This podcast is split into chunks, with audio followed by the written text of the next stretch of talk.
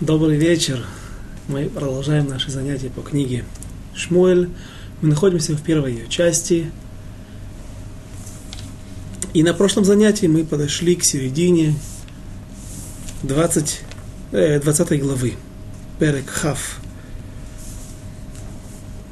Мы затронули как раз то место, где Йонатан договаривается с Давидом, как сделать проверку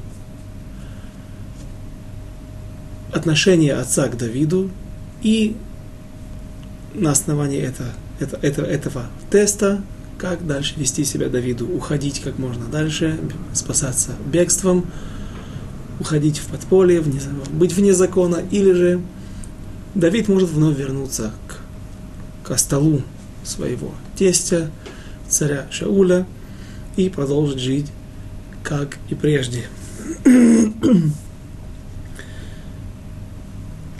Начнем, э, повторим вновь стих 27, начнем с этого. Ваеги, Мимахарата ходыш ашени, ваипакет маком Давид, вайомер Шауль эле Йонатан бно, мадуа лоба бен Ишай, гам этмоль, гам айом, эле лахем.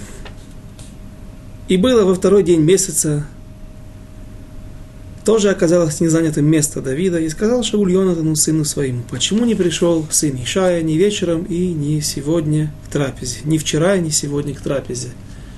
Мы уже объясняли этот момент, это место, почему называется, почему обращается к Давиду царь Шауль как сын Ишай, а не Давид, сын Ишай или Давид из города Бейтлахим, Бетлехем, как это было принято в те времена, а называют его по отчеству, или сын такого-то. Мы приводили э, доказательства или примеры, как в Танахе, в Торе.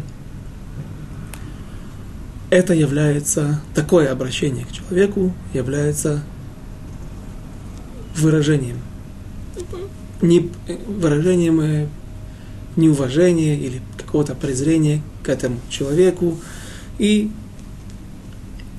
мы еще не раз увидим, что с этого момента и до, до него уже какое-то время до этого царь Шауль начинает называть Давида не по имени, а по имени его отца, сын Ишая.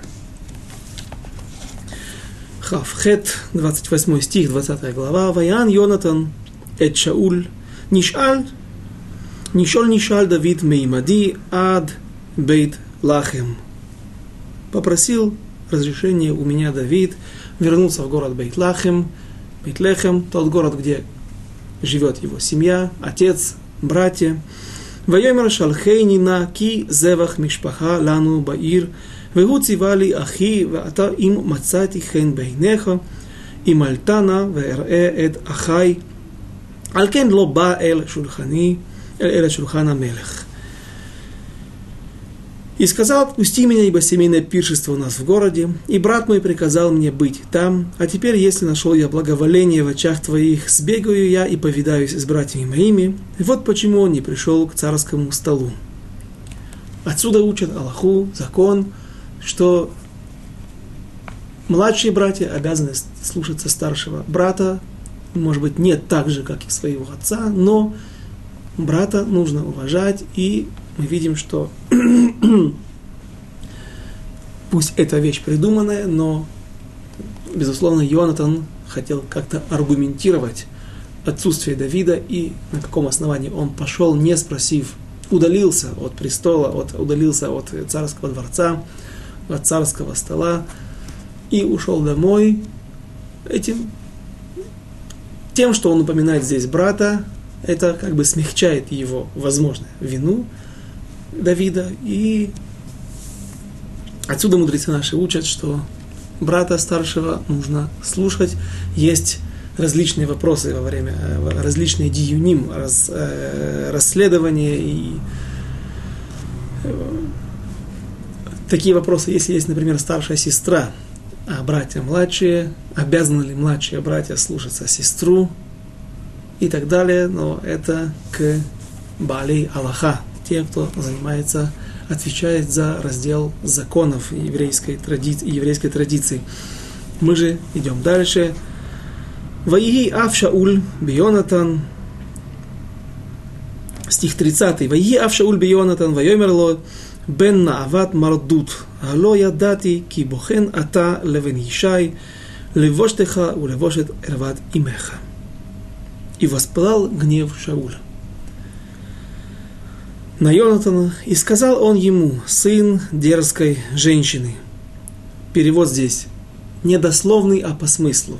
Здесь настолько невозможно в данной ситуации перевести дословно, что даже эта группа людей, которая не всегда обращалась к нашим источникам, к Вавилонскому Талмуду, к Хазаль, в данной ситуации не нашли правильного, иного э, решения этой проблемы, как перевести сын дерзкой женщины. И, разумеется, нам придется остановиться какое-то время на объяснении этого стиха, что здесь заложено, какой смысл, и дальше не менее интересный и сложный посук, вторая его часть, э, вторая часть третьего, 30 стиха. «Разве не знаю я, что ты предпочел сына Ишаева на позор себе и на позор ноготы матери своей?» Вещь непонятная.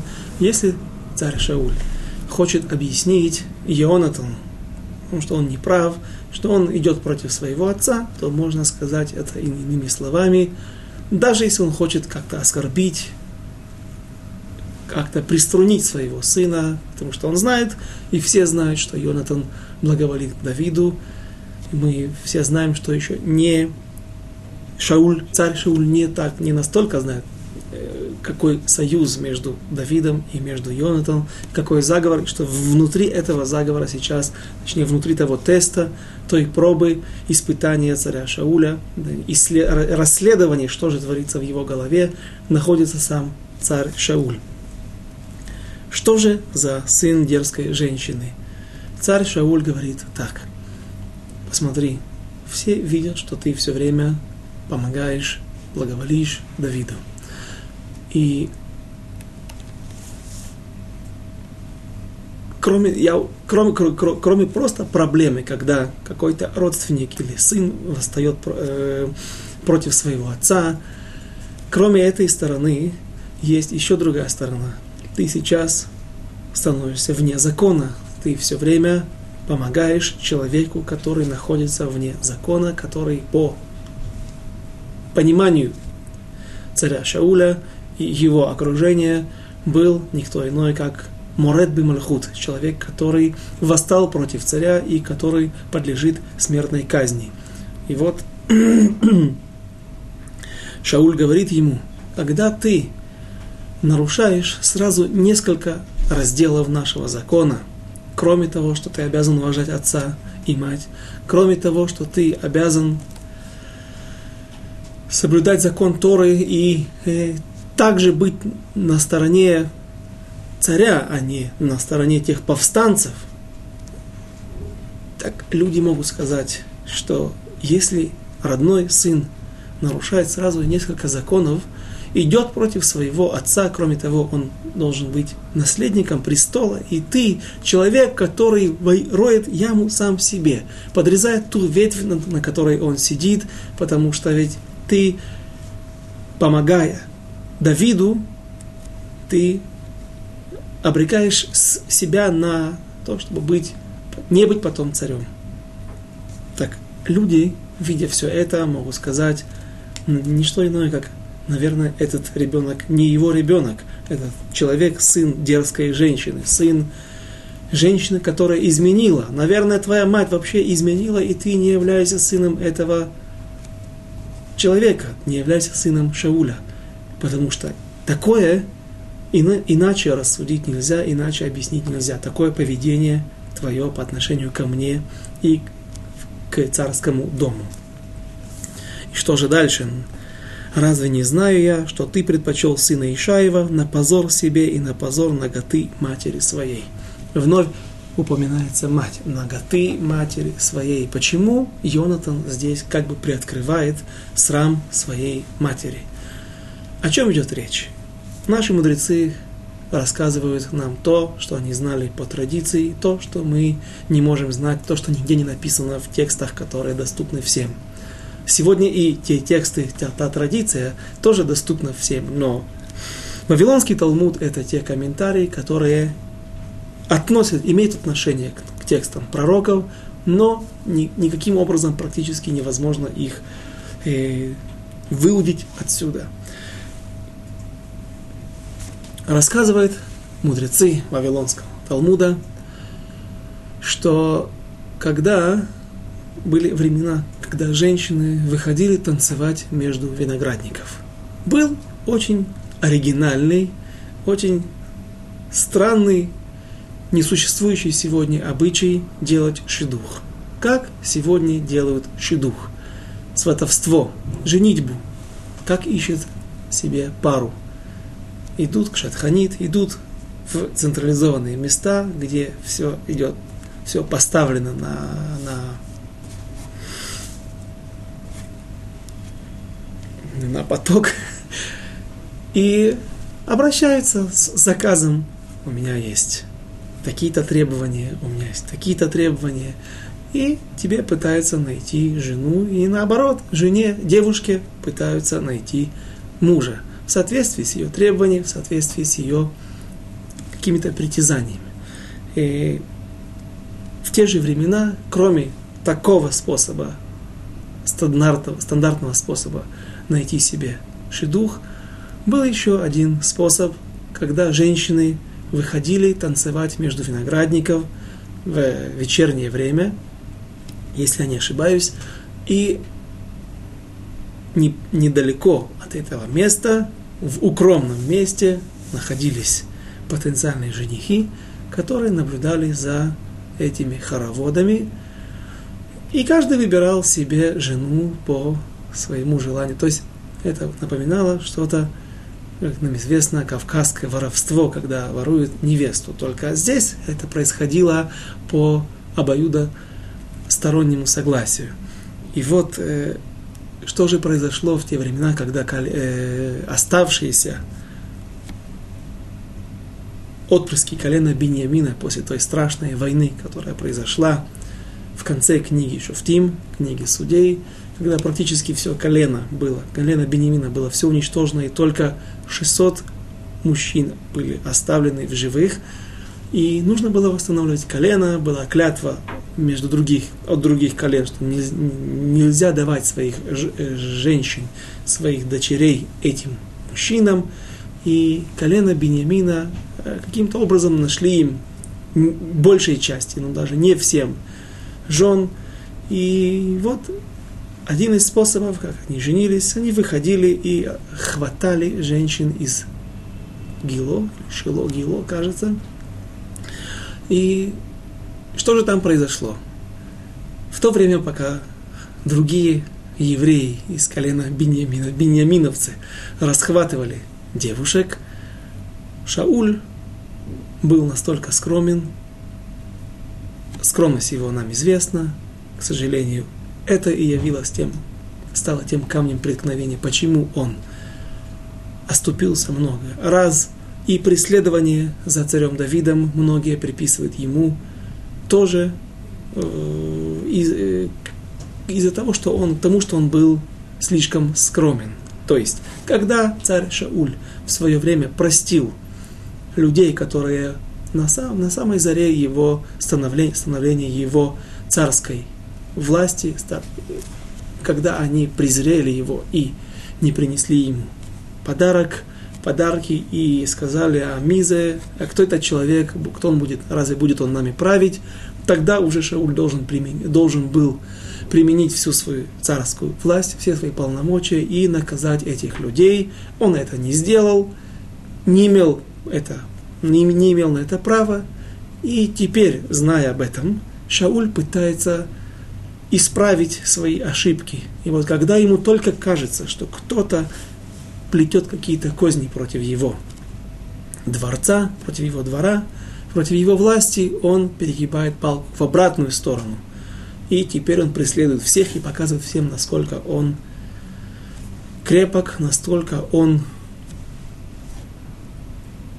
агрессивен по отношению к любому проявлению непри, непринятия его власти. Так объясняет Адмор Ми Ожеров в книге Бэр Моше.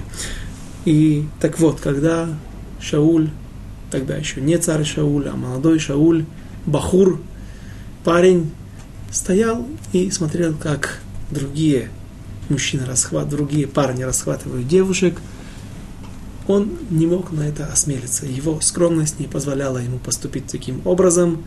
И будущая мать Ионатана, будущая его жена, увидев этого красивого, статного юношу и скромного, который, к сожалению, не проявляет активность в данной ситуации, где она была разрешена, пусть это был достаточно странный, достаточно был, был достаточно странный способ делать шедух, она погналась за Шаулем и поймала его, похитила, похитила Шауля. Что же говорит здесь Шауль? Шауль говорит, что, по-видимому, этому были свидетели. И, в общем-то, люди об этом могут знать.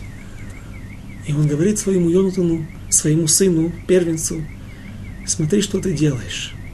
Ведь ты своими поступками попираешь почет нашей семьи и то само начало, откуда начиналась наша семья, откуда начинался ты.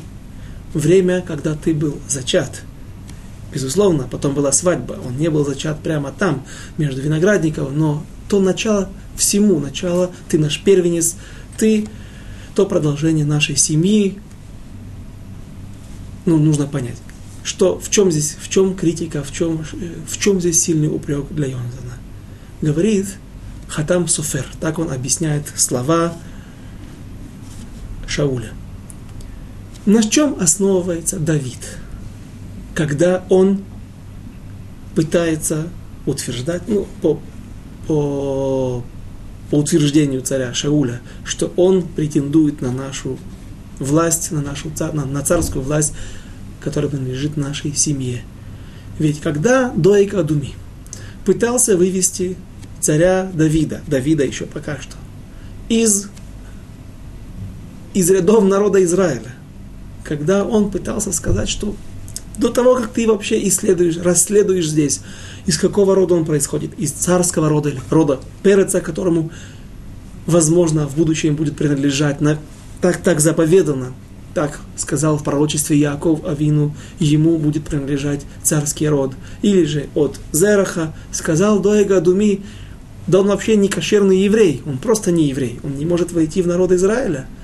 На что сказали ему, что так говорит наша традиция, и так принято у нас испокон веков, какого с какого-то момента, когда Рут Мавия пришла в народ Израиля, и Итхача была была, была, была вычислена, была установлена эта Аллаха мудрецами тех поколений уже на протяжении нескольких сот лет, что Моавия, да, может войти в ряды народа Израиля и стать частью народа Израиля, Лидгаер.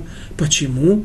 А ведь Всевышний запретил принимать в ряды в народ Израиля Моавитян и Амонитян за то, что они не принимали, не приняли, не, не встретили с почестями с хлебом, с водой. Народы Израиля, когда они пытались пройти через их территории, будучи уставшими после блуждания по пустыне, то женщины, так, мы уже об этом рассказывали, так написано в Масехет в трактате Евамот, Дав Айн Вов, на 76-й странице, на 76-м листе, женщины были здесь ни при чем. Их никто не спрашивал. И потому что женщина, ее место быть в доме, вместе скромно заниматься домашними делами, детьми, пряжей, работой.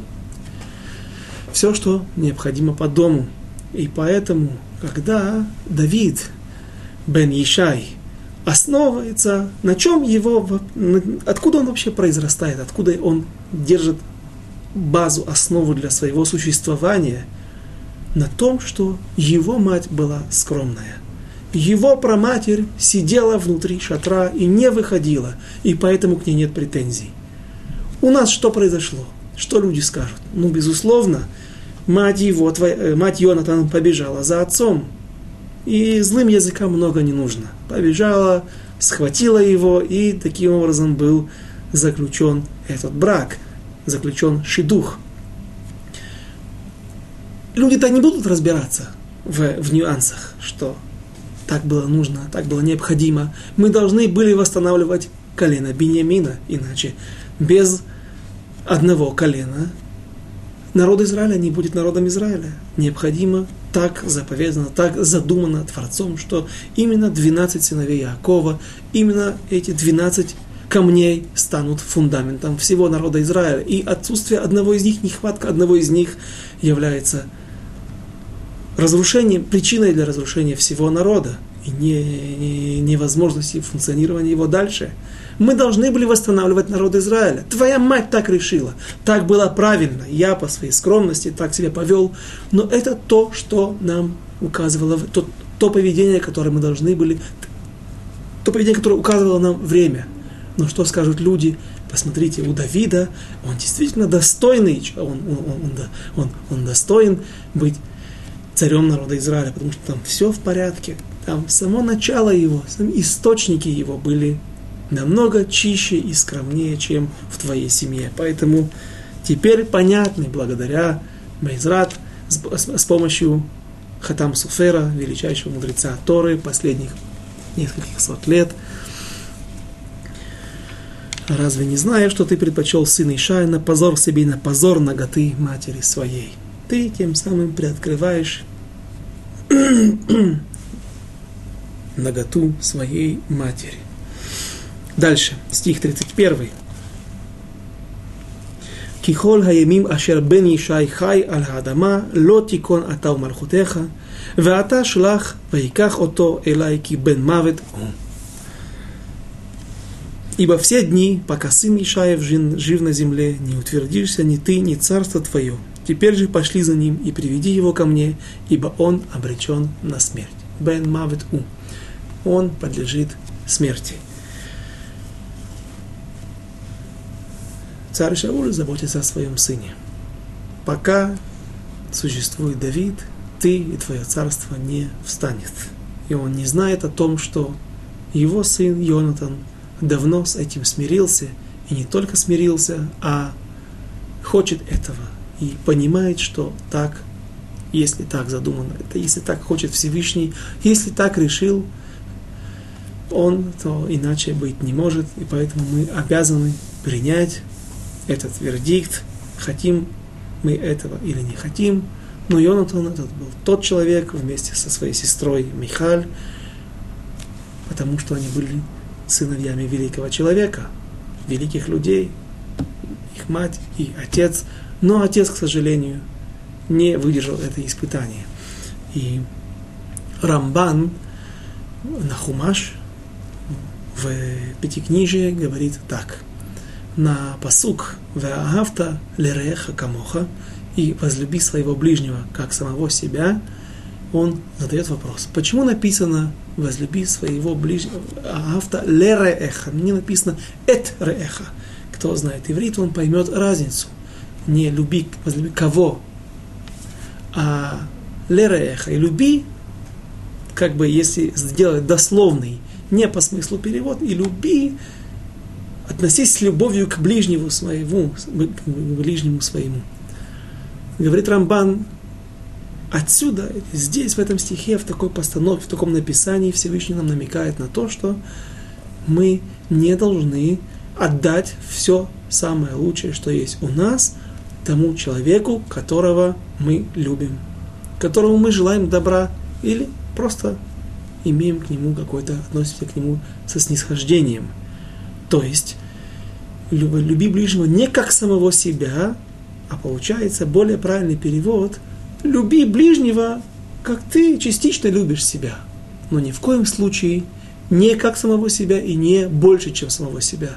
То есть, например, если постучится бедный к нам в дверь, и он просит в данной ситуации не шекель, что проще, а, например, просит одежду, а обязаны ли обязан ли человек отдать этому человеку свою самую лучшую одежду, тот новый костюм, дорогой костюм, который он купил для субботы или для Роша Шана, для молитвы, безусловно, нет. Ты должен дать какой-то костюм, должен дать какую-то одежду, но не больше, чем это есть у тебя самого. Потому что это вне, Тора не требует от нас до такой степени самопожертвования, Тора не требует от нас чего-то сверх наших сил. Но Йонатан, говорит Рамбан там же, в своем объяснении, Йонатан это был тот человек, который смог поступить выше, превзойти, выше, э, превзойти человеческие силы, которые даны ему. Но вернемся к нашему тесту. Как проверяется Шауль и как он реагирует. Прежде чем мы увидим дальше реакцию царя Шауля, вопрос. А вопрос, который мудрецы наши даже не спрашивают. Но он очень, он очень напрашивается. Царь Шауль бросает копье в Давида. Давид на этот раз, третий раз, уворачивается и убегает. Вслед за этим, когда он добирается до своего дома – царь Шауль посылает свою охранку, своих разведчиков, и они окружают весь дом. Давид, благодаря Михаль, спасается через окно бегством. На что рассчитывает Йонатан и Давид, или царь Шауль, когда он спрашивает, задает вопрос, а где это Давид? На что, как, на что они рассчитывали, когда они готовили вот такой заговор, такой, такую проверку – что Шауль так спросит, что он себя так поведет. После того, как он откровенно преследует Давида, что неужели Давид такой наивный, такой глупый, что он сейчас придет, и все от него этого ждут, что он сейчас придет за царский стол и сядет спокойно, скажет, вот протянет руки, наденьте меня наручники, отведите меня на виселицу или в то место, где будет приведен смертный приговор. Напомним, что когда, казнь, когда царь казнит людей, то его казнь мечом. Все, кто восстает против царя, его казнят мечом, отсечение головы. Неужели Давид даст голову на, на, самое, на, на, на, на отсечение? Конечно же нет. Но если бы таким образом ответил Йонатан, то есть он встал бы и сказал отцу, я не понимаю, что ты меня спрашиваешь, где Давид, а чего ты ждешь, что он будет здесь, сейчас придет и будет подставлять свою голову под, под отсечение? Это такая постановка вопроса, или такая, э, если бы Йонатан ответил вопросом на вопрос, то это могло бы быть, могло бы вызвать неадекватную реакцию, с одной стороны. Царь Шур мог бы совсем плохо отреагировать и броситься в гневе на Йонатана, и, возможно, даже убить его, что почти произойдет сейчас. Или наоборот – царь Шауль мог сказать, да нет, что случилось? Ну, может быть, это был на меня, нашел какой-то приступ на меня. Я не, не, не, не ищу смерти для Давида, я не собираюсь его преследовать. Я не знаю, кто там пошел, я хотел его на кровати перейти. В общем, что-то можно. Царь Шауль мог бы схитрить, мог бы как-то начинать изворачиваться в этой ситуации, и вновь они бы, Егонатан и Давид, не знали бы, не смогли узнать истинной правды и намерений поэт намерений царя Шауля. Поэтому Егонатан ждет, пока все же Шауль, царь Шауль, задаст этот вопрос, и он этап за этапом, ступенька за ступенькой поднимает, накаляет ситуацию. Он задает один вопрос за другим, тем самым выводя Шауля из равновесия, но постепенно и таким образом реакция его достаточно адекватна, то есть он может узнать правильность его помыслов. Что же произошло дальше? Йонатан ответил, что Ваяан Йонатан, стих 32, Ваяан Йонатан Эль Шауль Авив, Ваемер Элав, Лама Юмат, Меаса. Йонатан встает и отвечает – и отвечал Йонатан Шаулю, отцу своему, и сказал ему, за что предавать его смерти? Что он сделал? Шауль уже до этого, мы, э, мы, мы читали, Вайхар Ав Шауль. И разгорелся гнев царя Шауля. Дальше Йонатан вновь задает вопрос, а что же он сделал? За что он должен быть предан смерти? На что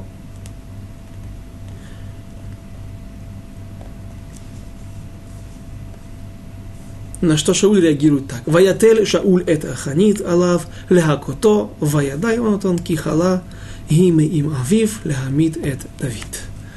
И поднял Йонатан и бросил Йонатан э, извините, Шауль копье в него, чтобы поразить его. И узнал Йонатан, что решено отцом его убить Давида. И встал Йонатан в гневе из-за стола и не ел пищи во второй день месяца, ибо горевал о Давиде, так как обидел его отец его. Проверка удалась. Йонатан, рискуя жизнью, смог выведать из Давида, из царя Шауля, своего отца, все его замыслы, все его намерения по отношению к Давиду, к Давиду, и теперь он грустит, как мы прочитали в стихе 33, 34.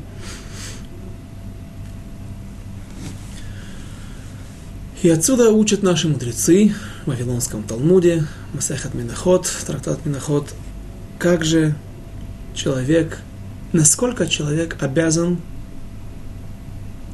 упрекать другого, до какой степени, до какой границы он может упрекать другого в выполнении, например, какой-то заповеди, то есть чтобы он выполнил какую-то заповедь или чтобы он не нарушал какое-то нарушение. И разделилось мнение наших мудрецов.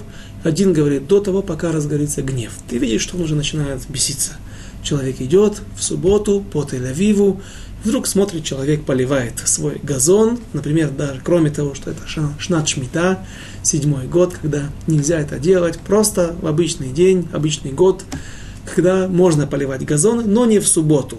И он говорит ему, извините, уважаемый, э, здесь сейчас суббота на всей земле, и нужно...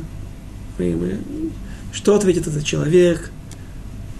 реакция будет известна, прежде всего тебе скажут, хорошо, если тебе скажут, прежде всего, пойди в армию послужи и так далее.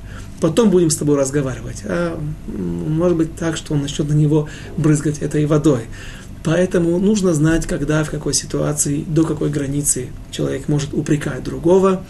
И даже если ситуация более благоприятная, не ситуация Тель-Авива и светского человека, поливающего свои свою гину, свои газоны, а человек, который имеет такие же взгляды, придерживается их, соблюдает Тору и заповеди, но где-то он в чем-то оступается, как же человек должен себя вести, до какой границы он обязан? Или с какого момента с него снимается обязанность продолжать упрекать этого человека. Вот, мнение разделилось, есть, которые говорят до гнева, как только ты видишь, что он начинает злиться, и слушай, извини меня, пожалуйста, у меня своя жизнь, ты спрашиваешь своих раввинов, а у меня есть свои раввины, я с ними разберусь, или нету раввинов, а, скорее всего, если, если он так себя ведет и так реагирует, но как только человек выходит из себя, ты видишь, все, оставь его в покое, не сейчас, благоп... нет сейчас благоприятных условий для тохаха, для упрека. Другой говорит до проклятия. То есть отодвигает еще больше планку.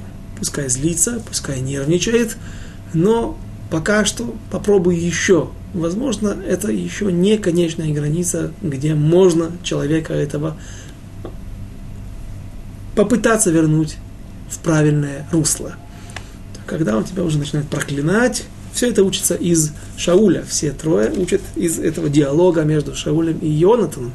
Когда сначала он вскипел его гнев. Потом он начинает его проклинать и говорить ему, смотри, ты такой-то и такой-то, от такой матери, и все, что мы здесь видели. Третье же мнение говорит, что это еще не последняя граница, не последний этап.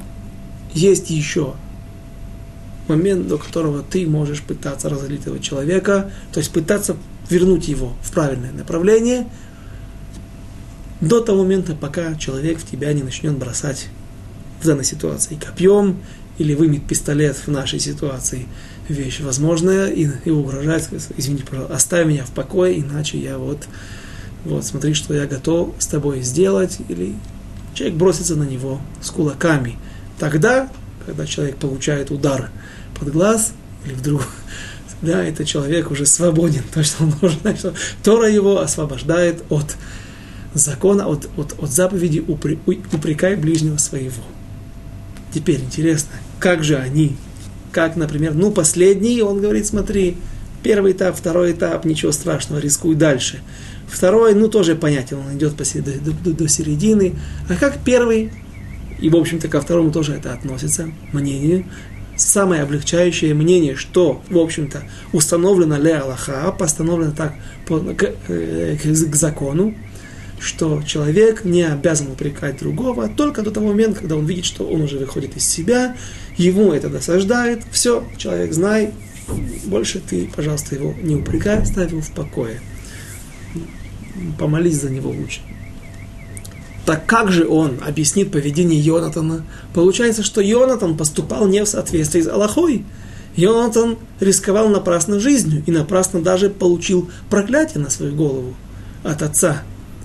Объясняет тот комментатор, тот э, мудрец Алмуда, что Йонатан из-за особой любви к Давиду пытался и рисковал своей жизнью намного больше, чем требуется от закона из-за важности момента, важности жизни Давида и попытка все-таки спасти его и все-таки, может быть, остановить отца.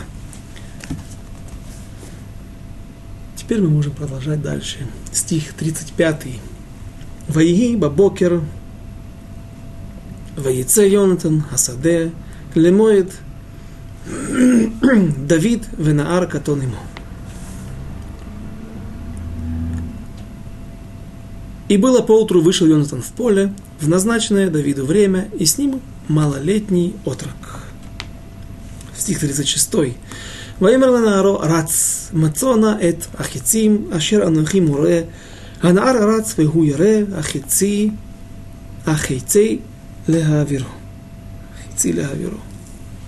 И сказал он отроку своему, беги, от отыщи стрелы, которые я пускаю.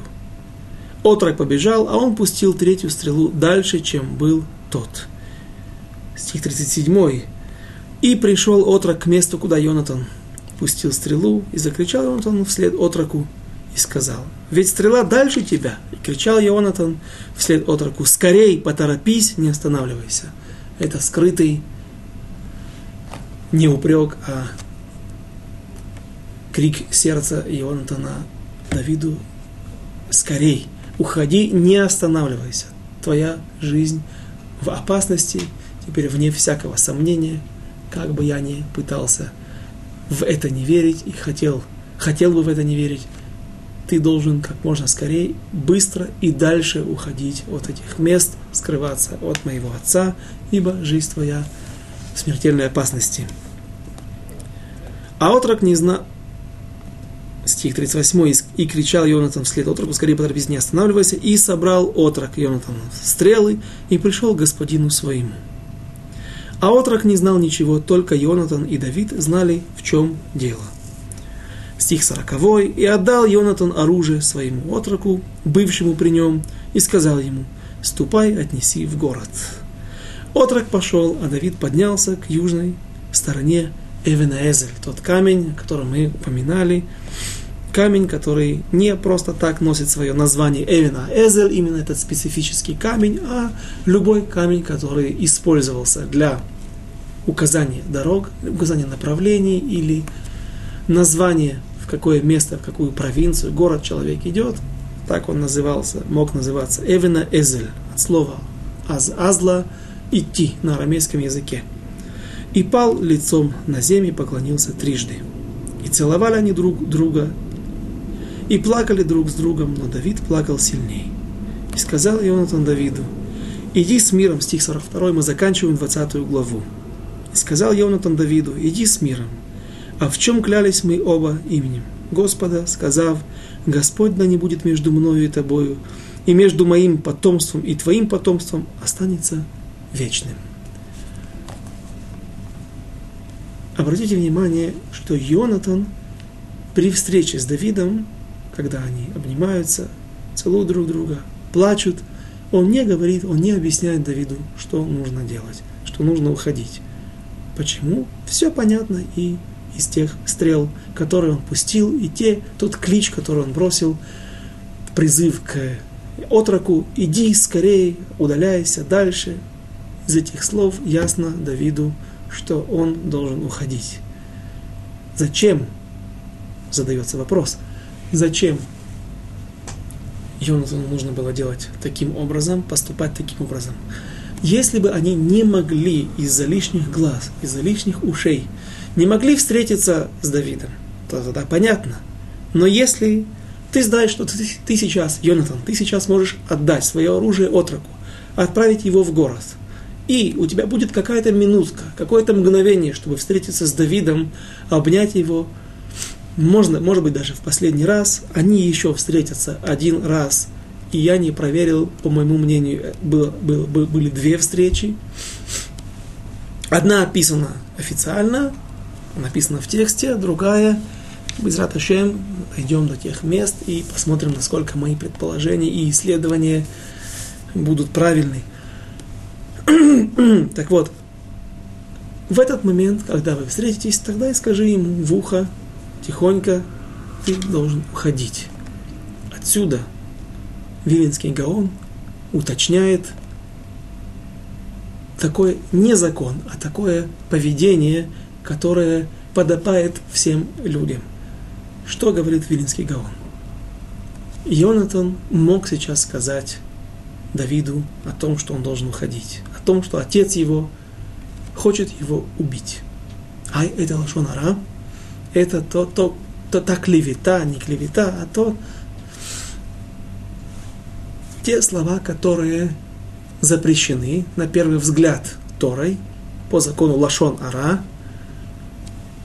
Мы это знаем, мы, каждый сможет объяснить. Лето элет в данной ситуации есть польза от этих слов. Человек спасает жизнь другого человека, Давида, который не виноват в своих. Э, он не виноват ничем перед Всевышним, перед Торой, перед царем Шаулем, все это выдумка. И поскольку он здесь нирдав, преследуемый, он, ему можно помочь уйти от рук царя Шауля, даже если это будет сделано путем лашонара. Почему же Ионатан не говорит ни слова, даже когда он да встречается с Давидом?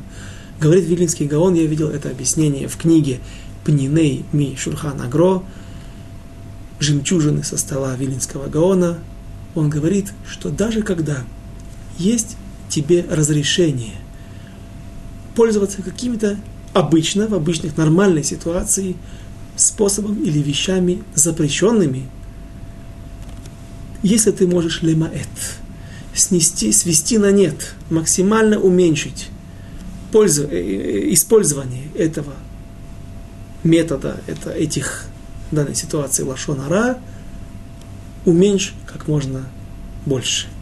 То есть Йонатан не говорит эти слова. Он, это тоже называется лашонара, но он не произносит слова, он только бросает стрелы и только косвенно из его слов, якобы предназначенных для отрока, Давид понимает, что нужно уходить. Иными словами, в нашей жизни, если человек, та обычная стандартная ситуация, Баруха Хашем, слава Богу, она нестандартная, но тот пример, который мы часто приводим, если человек болеет и смертельно болеет, и врач ему говорит, что это единственная вещь, свинина, которая сможет спасти его жизнь, человеку разрешается употреблять в пищу не кошерное мясо. Но это не значит, или из поступка и поведения Йонатана мы видим, что это не значит, что тебе можно есть сколько ты хочешь. Ну, теперь у меня есть разрешение. Вот теперь-то в рамках закона, в рамках Аллахи, не нарушая якобы Тору, я смогу насытиться тем, тем мясом. Из поведения Йонатана и из объяснения Вилинского Гаона мы видим, что всегда нужно этими гетерами, этим разрешением пользоваться как можно меньше и как можно аккуратнее. И Йонатан только говорит Давиду, вновь прочтем эти слова, последний стих 20 главы, ויאמר יונתן לדוד, לך לשלום, אשר נשבענו, שנינו אנחנו בשם ашем Леймор, Ашем, Ашем Элоким, Бейни, Убейнеха, Убейн Зараи, Убейн Зараха Адалам. Господь, да будет между мною и тобою, и между моим потомством и твоим потомством останется вечным. Перед тем, как мы начнем 25, 21 главу Байзрат Ашем, хотелось бы привести еще один момент, который упоминается нашими мудрецами в Вавилонском Талмуде. Упрек к Йонатану. Йонатан поступает вне, он превышает, так объясняют мудрецы наши, те силы, которые даны обычному человеку, признавая Давида над собой. И это немало. Не каждому это дано. Например, Шауль. С другой стороны, говорят наши мудрецы, Гдола легима ше мекаревет это рехоким". Сейчас переведу после всей фразы. Мархика это кровим. Ве отдавар. Ве шгигата ала задон. Посмотрите, насколько велик и важен глоток. Чего? Воды, вина. Что он может сделать три вещи. Алиф, первое. Он приближает далеких. О чем речь? Люди, которые поссорились, когда была ссора в семье, между родственниками, между друзьями, когда делают потом шалом, когда с Божьей помощью люди мирятся, что делают? Вытаскивают нож. Для чего? Не для ссоры, которая была до этого, а теперь уже с другой целью. Режут барана, делают пир, пьют мировую. Люди выпивают бокал вина, не обязательно в такой ситуации, но, как правило, люди, слава Богу, заключают вновь союз, и все возвращается на свои места. Это первое. Второе, важен и велик глоток, который отдаляет людей, которые были близкими.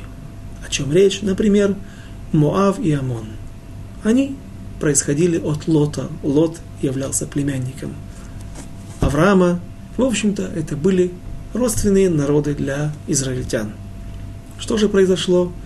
Только потому, что они не вышли встретить народ Израиля с водой, с хлебом, даже не глоток вина, только глоток воды, уставшим от пути евреям. За это Всевышний навсегда отнял от них, у них право мужчин. Не забудем этот важный момент. У мужчин народа Амон и Моав отнял право навсегда приобщиться к народу Израиля. Их тот глоток воды, который они не преподнесли израильтянам, отделил их навечно от израильтян и от народа, Изра... Э, народа Израиля, народа Всевышнего. И третий момент, который важен нам, он именно относится к Йонатану, прежде всего его относят к Йонатану. И как важен или велик глоток, что непреднамеренность в ситуации, когда ты его не преподносишь, этот глоток не даешь своему ближнему, становится умышленным жгага, жгигато, ола лезадон. Даже если ты не преподносишь его, не даешь своему ближнему. Этот глоток, случайно, забыв, даже если у тебя были какие-то оправдывающие тебя причины, это может стать задоном. Тебе это может запис- быть записанным и для других как умышленное преступлений. О чем речь? При всем величии Ионатана мудрецы находят в нем пгам, находят недостаток, дефект в его отношении к Давиду, что Ионатан, говорят мудрецы так, комментируя третий пункт той фразы наших мудрецов из Вавилонского Талмуда, что если бы Йонатан принес два, две буханки хлеба Давиду, то не был бы уничтожен город Куаним, но в более 360 человек будут уничтожены. Это все мы узнаем в 21 главе, уже начнем сейчас мы читать ее. И не, не традмина улам, и не был бы изжит, выжить с этого мира Доэка Адуми, потому что именно Доэка Адуми был тем свидетелем всего, что произойдет в городе Коинов. Нове, город Нов, и Шауль не погиб бы. То есть Шаулю его преступление, а именно по его приказу, будет вырезан, будет полностью уничтожен. Будет уничтожено насилие, все население города Нов, не только евреи. Как окажется, там были и несколько неевреев, которые погибнут, и это также будет стоить в будущем очень дорого народу Израиля. Так вот, все эти события не произошли бы, если бы Йонатан принес хлеб и провизию, много воды, может быть, для Давида. И почему это Жгага, а не Задон? Почему это не Мезид? Почему Йонатан не преднамеренно нарушил это? Э, поступил так по отношению к Давиду? Да, объяснений сколько угодно.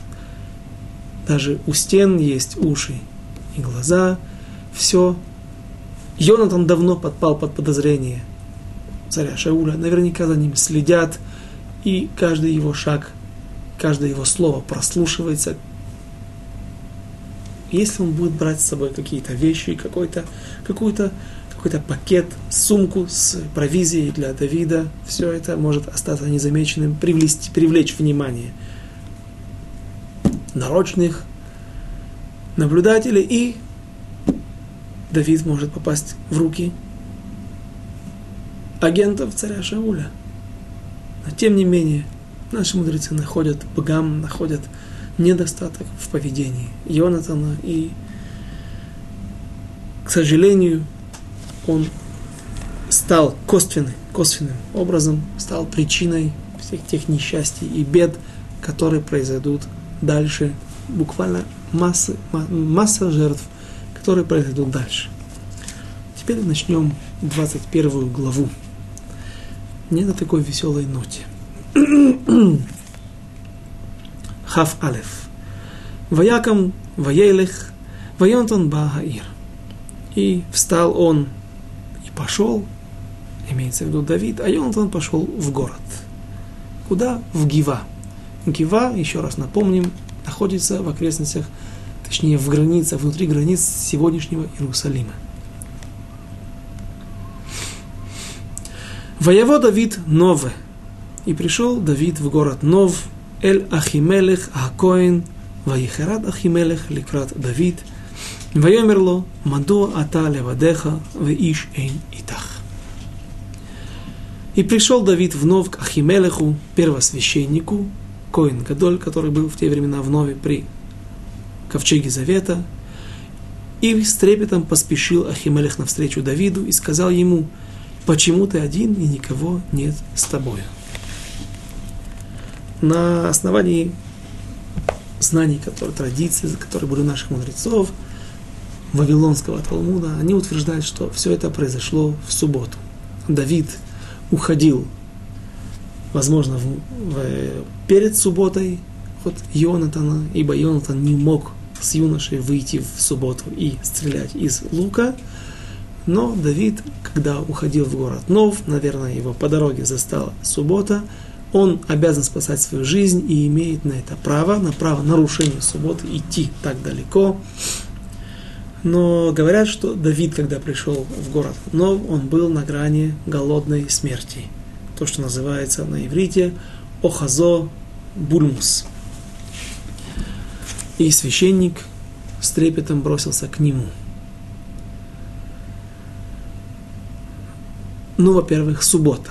Но из слов священника мы не видим, что он, что Ахимелех спрашивает его, что ты делаешь в субботу, почему ты, нарушая субботу, прошел тхумим, прошел границы, разрешенные для максимального хождения человека. А, а прежде всего его волнует, почему ты один. Здесь, на, на, на этом уточнении стиха, основывается, основывает свое мнение те комментаторы, которые считают, что это событие не происходило в субботу, потому что мы видим, что Ахимелех его не волнует прежде всего суббота, а волнует также так царский зять, один из величайших воинов народа Израиля, и военачальников, и министров, ну, в общем, государственных и народных мужей, как же так он, ты один, и без, и без охраны, без сопровождающих его людей, как это было принято у всех важных людей.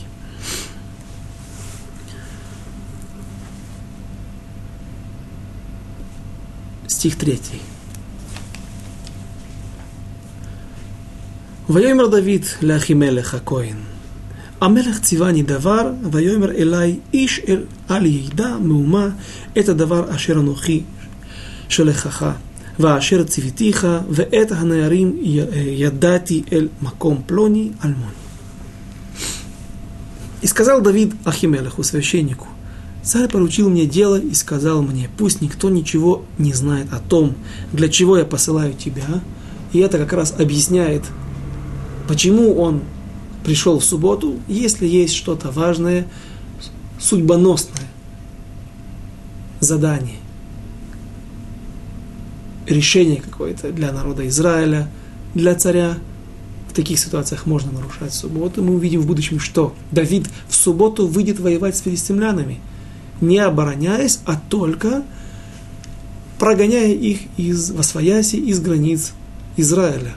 И Гмара говорит, что Вавилонский Талмуд говорит нам, что Афилу аль-Искей Кашветевен, даже если приходят как, как, какие-то налетчики, не война широкомасштабная против всего народа, где есть опасность для жизни, для существования всего народа, об этом не идет речь. А даже если в ситуации, когда прилетели какие-то погромщики, налетчики и делают здесь какой-то разбой, в каком-то городе, даже деревне, а Афил из Иский Кашветевен, даже если они грабят сено и солому, даже в такой ситуации нужно выходить и отбивать, нарушая субботу, отбивать нападение этих негодяев, потому что это может понравиться. Безнаказанность таких, таких врагов, и они дальше могут потом распространять все глубже и глубже, и все более э, захватнические войны, вести более захватнические войны. Поэтому это не вопрос, и Давид сразу же отвечает на тот вопрос, ту кушию, которую задают, почему же Ахимелех не боится, не, не волнует его суббота, Давид сразу же говорит, у меня поручение от царя. А то, что со мной нет Бахурим, знай, что отроки, сопровождающие со мной, но я их оставил в, в каком-то потаенном месте, тайном месте. Стих четвертый. Веата ма еш тахат ядха, хамиша лехем тна беяди о о ганимца. А теперь, что есть у тебя под рукою? Дай мне хлебов пять или что найдется. И отвечал священник Давиду и сказал, нет у меня под рукой простого хлеба, а есть только хлеб священный но воздерживались ли отроки твои от женщин?